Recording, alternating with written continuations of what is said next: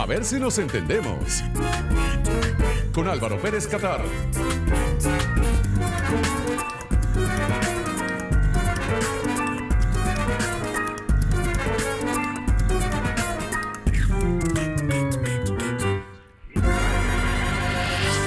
Si nos están escuchando en este momento algunas personas que tengan la inquietud de emprender, Claudia, a lo mejor no solo en Caracas, sino en el resto del país, y se preguntan si vale la pena, si es posible, si este país nos presenta las condiciones ideales para hacerlo o no. Yo no sé si existe una condición ideal en todo caso, pero ¿qué, qué les recomendarías? ¿Qué les aconsejarías como una persona que no solamente ha creado un espacio como este, sino que ha visto a tantos emprendedores hacer posible sus sueños, sus ideas, llevarlas a cabo? Aún en este contexto? Pues yo siempre le digo a los emprendedores y a las emprendedoras que, que tengan esa inquietud que den el salto de fe. Emprender requiere coraje. Yo lo llamo el salto al vacío en mi libro. Bueno, tal cual. Tal cual. Es, esa sensación de lanzarse en paracaídas. Yo no sé si lo han hecho, pero los que lo han hecho saben de qué estamos hablando.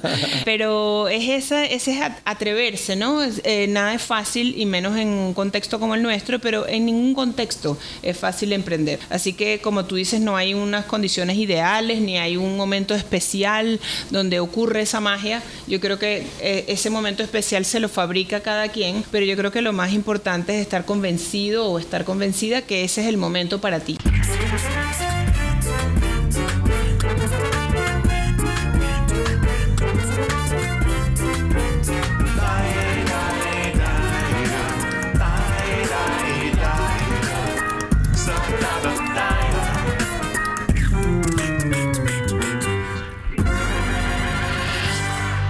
Hola, ¿qué tal? Bienvenidos al programa. Gracias por acompañarnos. Yo soy Álvaro Pérez Catar y este espacio se llama A ver si nos entendemos. Como siempre, la idea es explorar muchos temas y sumergirnos en corto tiempo y pocas palabras en nuestras mentes, emociones y dinámicas como sociedad. Comenzamos, como siempre, agradeciendo a todos los involucrados en este espacio.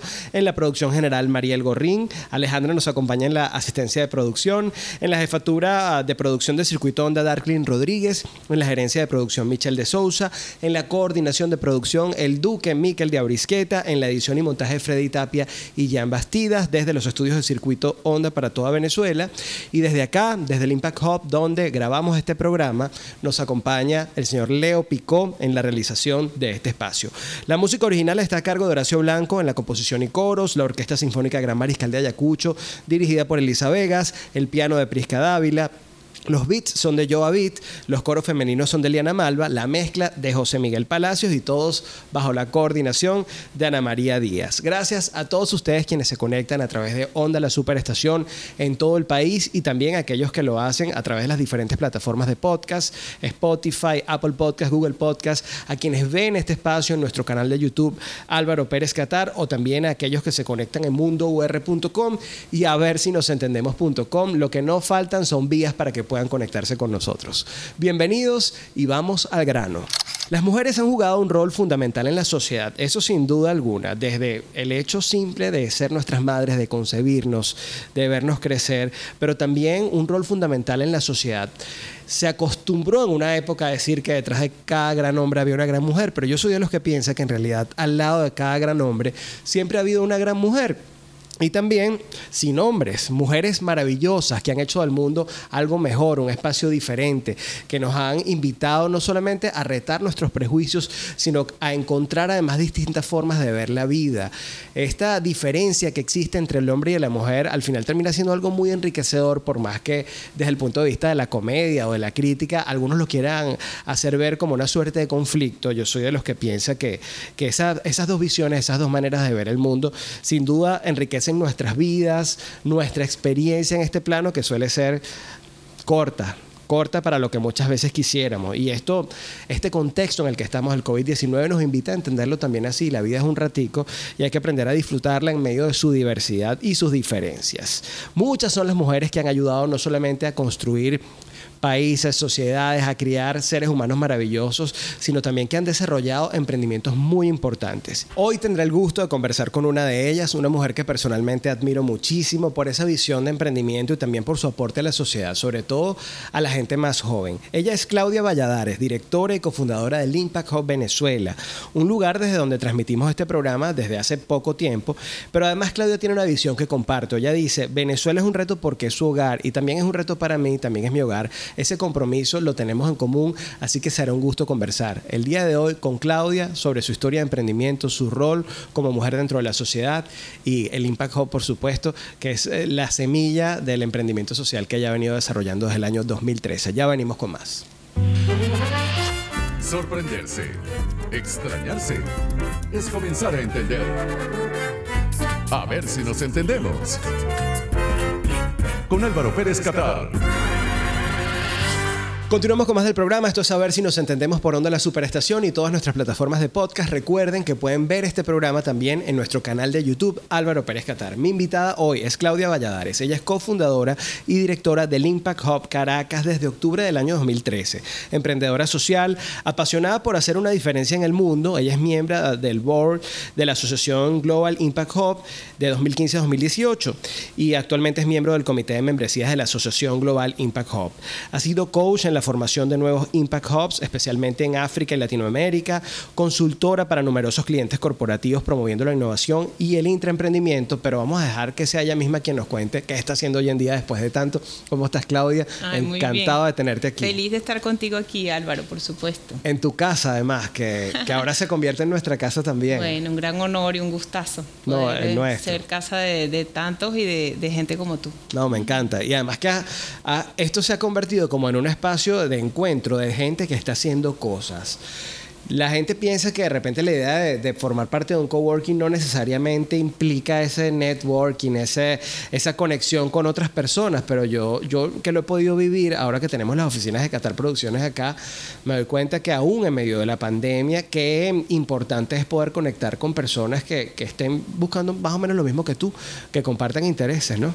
Es que yo creo que esa es la magia de, de la comunidad y, y por eso creo que hay una diferencia importante entre un coworking y una comunidad de emprendimiento. Y justamente a nosotros nos gusta más eh, identificarnos con la comunidad porque eh, la palabra comunidad eh, implícitamente tiene un componente mucho más profundo, que es lo que tú dices, ¿no? El conectar con otros, el estar en un lugar donde hay gente como tú que busca el, mismo sentido a la vida, de, de salir adelante y sobre todo cuando en una sociedad como la nuestra es tan difícil hacer todo, es tan complejo siempre y más con cuando le sumas la pandemia y todo lo que estamos viviendo, todavía más necesidad hay de conectar, de sentirse apoyado, de sentir que estás en una red eh, segura donde mm. promover lo que haces, conseguirte gente que con la que puedas rebotar ideas, que te pueda apoyar, que puedan intercambiar y de eso se trata.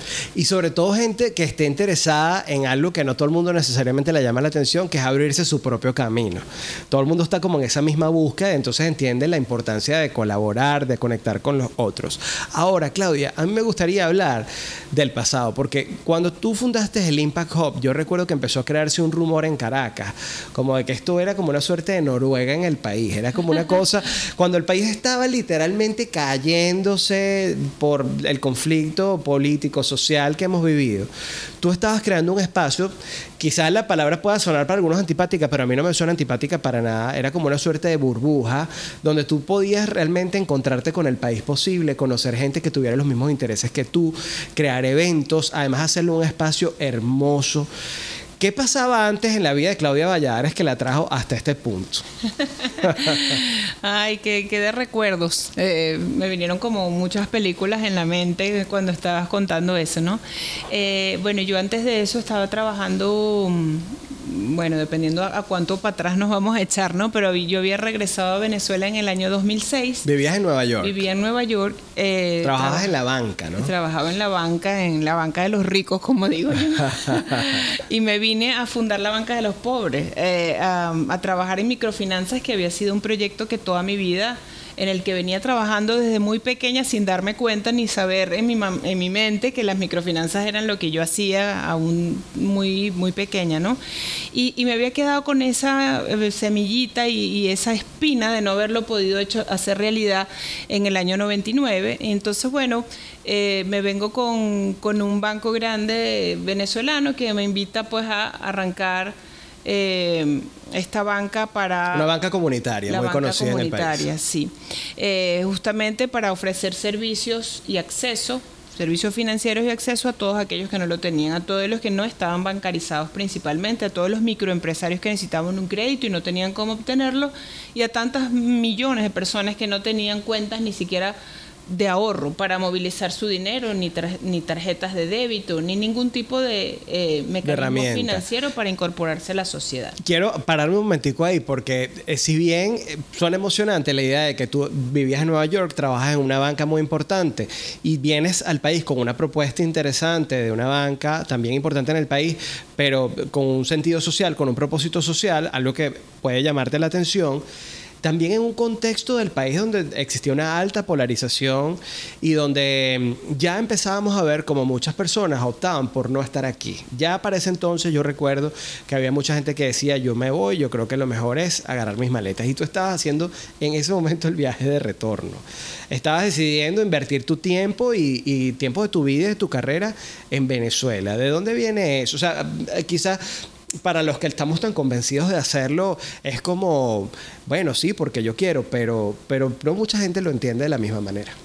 Bueno, la verdad es que eh, yo me, tuve que enfrentar desde, desde mi mamá, que estaba totalmente opuesta, me decía que si yo estaba loca, que a quién se le ocurría, que después que yo había logrado pues hacerme una carrera, estar en Nueva York, tener un, el puesto que tenía, vivir cómodamente, que a quién se le ocurría volverse para acá, y no porque mi mamá no sea, bueno, por el país o ultra venezolana, sino le parecía como un contrasentido claro. Eh, en ese momento eh, en mi carrera, y yo todo lo contrario, yo sentía que tenía una misión y un propósito tan importante de lograr acá que no veía otro lugar donde poderlo hacer. Y yo la verdad es que considero que por el contrario, mi paréntesis, que fue un paréntesis un poco largo, eh, esa incursión en la banca que me llevó a Nueva York, eh, duró casi siete años y medio más o menos, eh, ese fue el paréntesis de mi vida. Mi vida toda ha girado siempre eh, en torno a un propósito muy profundo, especialmente vinculado a lo social. y bueno, eh, yo quería volver a esas raíces que había perdido un poco, eh, perdido no porque haya perdido el tiempo, sino perdido un poquito porque desarrollando otras habilidades quizás y otras experiencias que para mí han sido muy importantes, como fue esa vida corporativa, no lo podía lograr hacer a tiempo completo. La mm. hacía a, a destajos mientras podía, en paralelo a mi trabajo principal, pero yo quería que volvieran a ser parte central de mi vida y es por eso que digo, bueno, en dónde puede ser más profundamente que en mi propio país, que es el que más lo necesita y es de donde yo vengo. Entonces, realmente yo siempre digo que, bueno, a lo mejor para hay, hay gente que no lo puede explicar, yo, yo tampoco busco explicarlo 100%, porque yo tampoco lo entiendo a cabalidad, pero eh, la, sangre que corre por mis venas es muy venezolana. Entonces, eh, donde yo me siento en casa, eh, cuál es mi hogar es Venezuela. Siempre lo he dicho, por más que haya vivido en muchos lugares del mundo, yo no me siento en casa sino acá, 100%. Mm. Entonces... Es como el punto de llegada. Sí. Claudia Valladares con nosotros, vamos a hacer una pausa. En la próxima parte quisiera hablar, una vez que ya se logra ese proyecto corporativo de la Fundación de esta banca comunitaria con esa importante institución financiera en Venezuela, ¿De dónde viene entonces el interés de crear tu propio proyecto como es el Impact Hub Caracas? Ya venimos con más.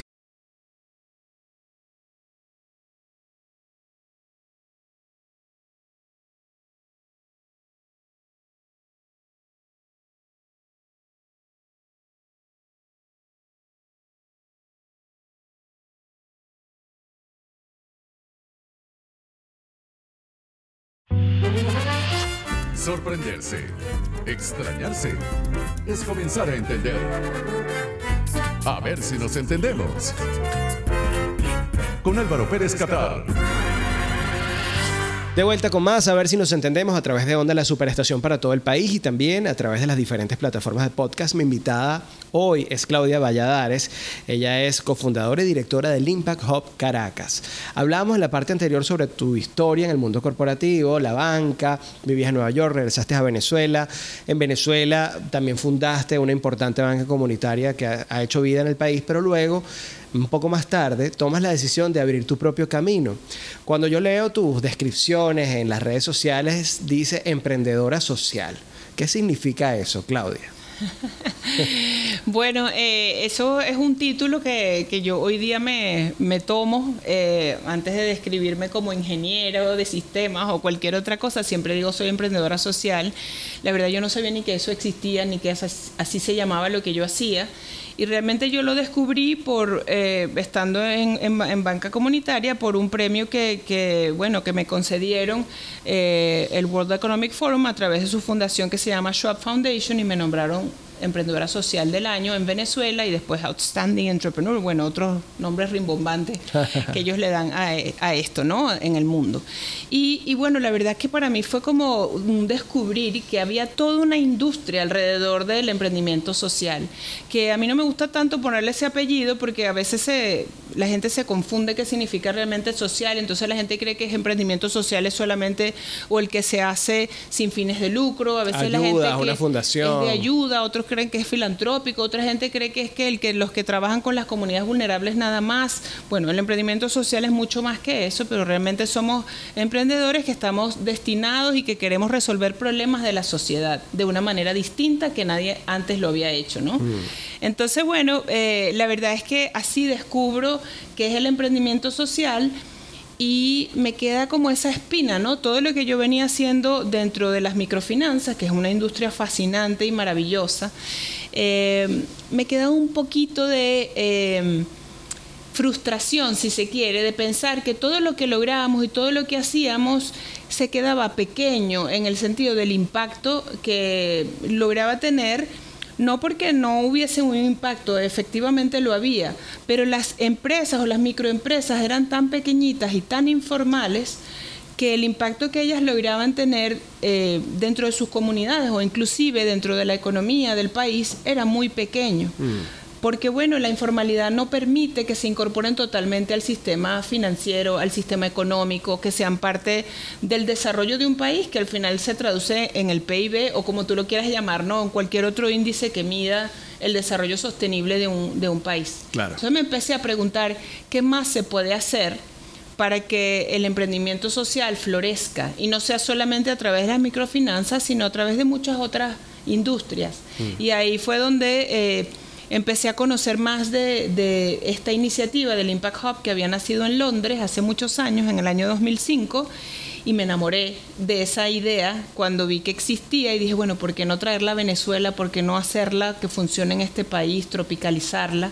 Y ahí fue cuando empecé con esa, idea eh, muy incipiente.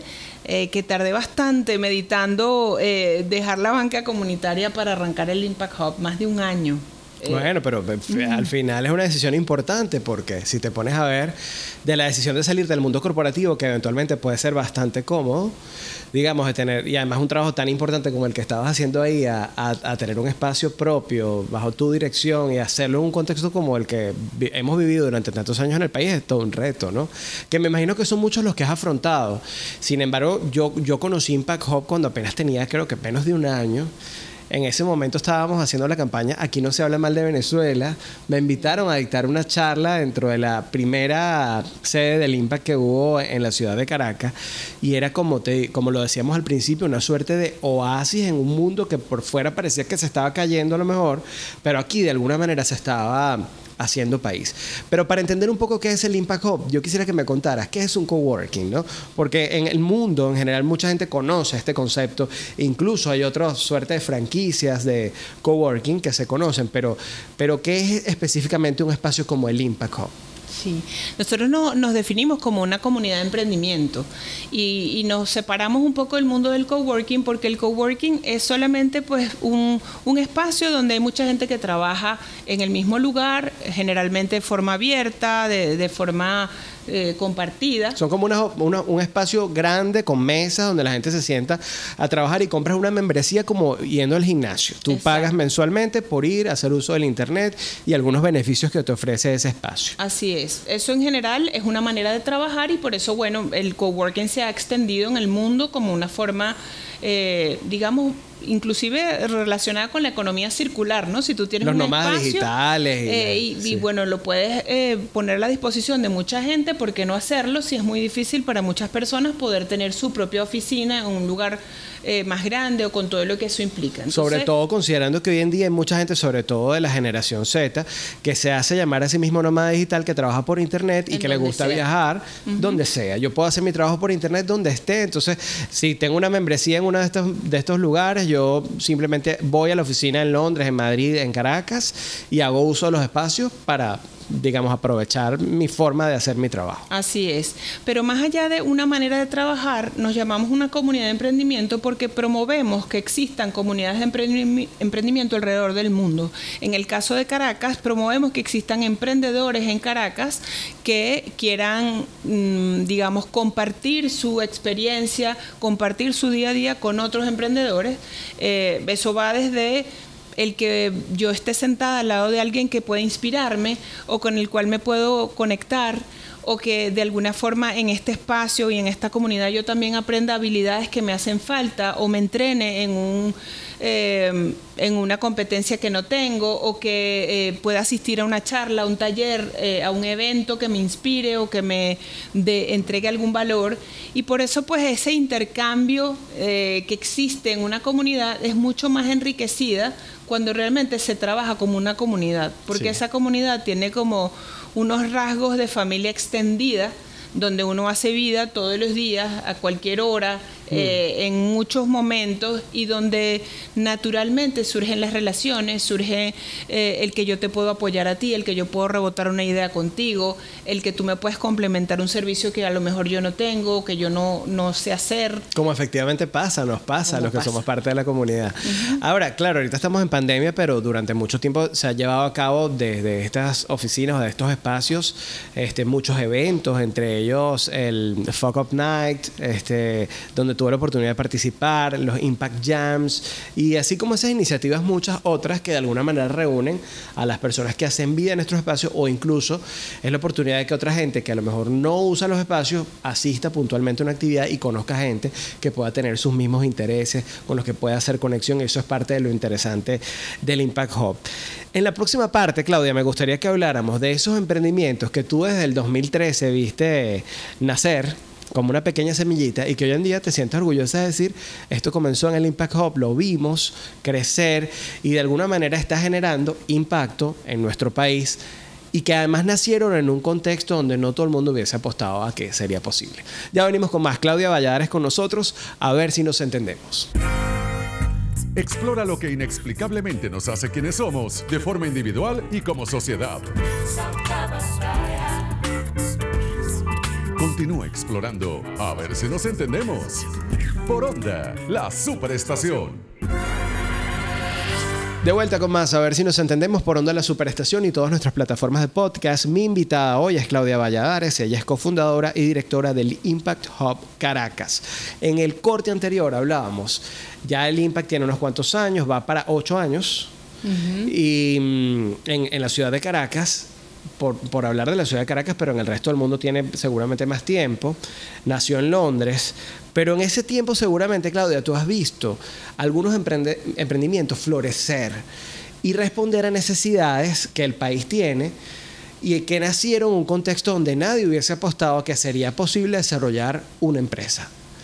Cuéntame de ellos, por lo menos unos tres ejemplos. Claro que sí, bueno, hay, muchísimos, pero algunos que ahorita te podría contar. Bueno, Apetoy, por ejemplo, nació acá, es un marketplace, eh, es un espacio de encuentro entre personas que hacen oficios eh, que tienen que ver con remodelación, reparación, tanto de hogares como de oficinas plomeros, albañiles, electricistas, personas que reparan cualquier tipo de electrodoméstico, etcétera. Eh, esa idea se concibió en el Impact Hub, Armando eh, Goncalves es su fundador, y hoy día pues ha crecido tanto que yo me siento tan orgullosa. Hoy día están eh, haciendo su escalamiento en México, les está yendo muy bien y no solamente pues un emprendimiento que hoy día le ha dado la oportunidad a miles de profesionales y personas que hacen oficios. Eh, por otro lado, creado mucho valor en todos los que usamos esos servicios, porque bueno, cuán, cuán difícil es conseguir a alguien de confianza que tú te sientas tranquila o tranquilo de poderle abrir las puertas de tu casa o de tu oficina para que te repare algo con conocimiento y que todo quede bien hecho, ¿no? Ese, ese por una parte. Otro que te comentaría, eh, bueno, Pollito Inglés. Pollito Inglés nació en, el Impact Hub también. Eh, es uno de los primeros emprendimientos que tuvo su oficina en esa primera sede que tú recuerdas. Y la recuerdo a ella además, a la fundadora. Sí. Vanessa todavía está eh, con su emprendimiento. Hoy día está en México también. Está plataforma ha crecido muchísimo y ha dado la oportunidad a miles de madres emprendedoras para conectarse eh, a través pues no solamente de charlas, entrenamientos, sino de sus propios emprendimientos y darle mucha fuerza a las madres emprendedoras específicamente en ese nicho. También, por ejemplo, te podría contar de cacay. Eh, cacay es un aceite eh, hecho de la nuez del cacay que solamente se da en nuestro Amazonas, en, que compartimos con Colombia, y es una, eh, un aceite que tiene propiedades muy particulares para el cuidado de la piel, para eh, de alguna forma detener eh, o prevenir un poco el envejecimiento y para humectar. Es mucho más poderosa que, el aceite de argán porque mm. además sus componentes son totalmente orgánicos, son naturales, no sintéticos. Y bueno, lo que más me gusta de este emprendimiento es que digamos, es un emprendimiento 100% triple impacto, ¿no? No solamente ya está en más de 20 países, se está vendiendo en plataformas grandes como en Amazon, sino que Alberto cuando ah, hace este emprendimiento, eh, muy comprometido con las comunidades que cultivan eh, estas plantas, ha devuelto mucho a esas comunidades que hoy día pueden tener a sus hijos eh, bueno, bien alimentados, ayudarlos en temas escolares, pero también él se compromete por cada botella que vende de este aceite de plantar un nuevo árbol de cacay que tarda 30 años en nacer. Entonces es un emprendimiento lindísimo que, que bueno, por todo, por donde lo ves, eh, está haciendo mucho bien. Qué maravilla, son tres maravillosos ejemplos. Yo incluiría también, me atrevo aquí a nombrar, por ejemplo, Soy Venezuela, que durante mucho tiempo además promovieron no solamente el, conocer los destinos del país, sino que luego se ha venido reinventando a través del merchandising, temática sobre el país. Y así como ellos, pues muchos que hemos visto crecer y florecer eh, desde la comunidad del Impact Hub. Si nos están escuchando en este momento algunas personas que tengan la inquietud de emprender, Claudia, a lo mejor no solo en Caracas, sino en el resto del país, y se preguntan si vale la pena, si es posible, si este país nos presenta las condiciones ideales para hacerlo o no. Yo no sé si existe una condición ideal en todo caso, pero, pero, pero al menos si es posible. ¿Qué, ¿Qué les recomendarías? ¿Qué les aconsejarías como una persona que no solamente ha creado un espacio como este, sino que ha visto a tantos emprendedores hacer posible sus sueños, sus ideas, llevarlas a cabo, aún en este contexto? Pues yo siempre le digo a los emprendedores y a las emprendedoras que tengan esa inquietud, que den el salto de fe eh, mm. emprender requiere Yo lo llamo el salto al vacío en mi libro. Bueno, tal cual. Eh, es esa sensación de lanzarse en paracaídas. Yo no sé si lo han hecho, pero los que lo han hecho saben de qué estamos hablando. Eh, pero es esa, ese es atreverse, ¿no?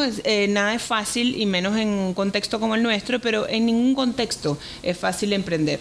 Así que, como tú dices, no hay unas condiciones ideales ni hay un momento especial donde ocurre esa magia. Yo creo que ese momento momento especial se lo fabrica cada quien, pero yo creo que lo más importante es estar convencido o estar convencida que ese es el momento para ti. Entonces, una vez que eso está claro, porque además yo no creo que todo el mundo tenga que emprender, eh, ni que todo el mundo nació para emprender. Eh, entonces, bueno... Sabes que Fernando Ansures, no sé si lo conoce, que es el director de Exma en Latinoamérica, un mexicano, él dice lo mismo, que no, que no todo el mundo nació para emprender, que se está muy cómodo también trabajando dentro de una organización que te paguen hasta por respirar y a lo mejor no tienes que, que comprometerte tan al 100% con la productividad de esa compañía porque no es tuya. En cambio, el emprendedor ni duerme. Uno está todos los días soñando y pensando en cuál es el siguiente paso que tienes que dar. Sí, bueno, y yo no lo pondría tan así porque hay gente que es tan, tan apasionada con sus trabajos dentro de una corporación que es como un intraemprendedor. Es verdad. Y con ellos trabajo mucho. Pero son dos formas distintas de, de desarrollar tus talentos y de desarrollar tu vocación o tu propósito. Entonces, bueno, yo también digo, no existirían emprendedores si no existiría el equipo que trabaja con un emprendedor, que al final eh, es quien le da el soporte y bueno, ellos son parte de un equipo como como el, quien sigue el líder dentro de una corporación. Entonces al final siempre va a haber quien, quien lidera y quien sigue y quien forma parte de un equipo. Pero bueno, lo importante es atreverse a, soñar en grande y hacer ese sueño realidad, porque bueno, ya sabemos lo que tanto se dice de las ideas, eh, que las ideas no, no, cuentan o no sirven de nada si no se hacen, se transforman en proyectos, en empresas, en emprendimientos, en organizaciones sin fines de lucro, lo que cada quien quiera hacer. O, o como yo también digo, que, que la fórmula del emprendimiento es idea más acción. La idea más acción igual a emprender, si no, no existe tal emprendimiento. Hay gente que piensa, tuve una idea, me hice un logo, me abrí una cuenta de Instagram y ahora estoy emprendiendo. Y no, sin duda no es así. Así es, pues tiene que ser algo concreto, que tenga un propósito, que se traduzca en algún beneficio para la sociedad, que la gente pueda preguntarse, bueno, ¿qué sería de nosotros si no existiera este emprendimiento? Ah. Ahí es donde realmente puedes encontrar cuál es el valor que cada emprendimiento puede traer y puede crear. Claudia, estoy sumamente agradecido porque me hayas acompañado. Esto se queda corto porque, bueno, así es el espacio, pero es un gustazo siempre conversar contigo. Las personas que quieran contactarte, no solamente por, por el Impact, sino además por las asesorías que tú ofreces para desarrollar el intraemprendimiento, inclusive. ¿Cómo pueden hacerlo? ¿Cuáles son tus redes para, para llegar hasta ti? Con gusto. Eh, pues por la página web nos pueden contactar en caracas.impacthub.net. Eh, Impact Hub se escribe como impacto sin la O, H-U-B de bueno y ah, directamente arroba Impact Hub Caracas en, en, Twitter, en Instagram y en Facebook y a mí personalmente arroba Clo Valladares. Así que bueno, estamos a la orden, eh, encantados de recibirlos y bueno, aquí nos seguimos viendo, así sea a través de la pantalla. gracias Claudia, gracias por estar con nosotros. Claudia Valladares, directora y cofundadora del Impact Hub Caracas. Sorprenderse, extrañarse, es comenzar a entender. A ver si nos entendemos. Con Álvaro Pérez Catar.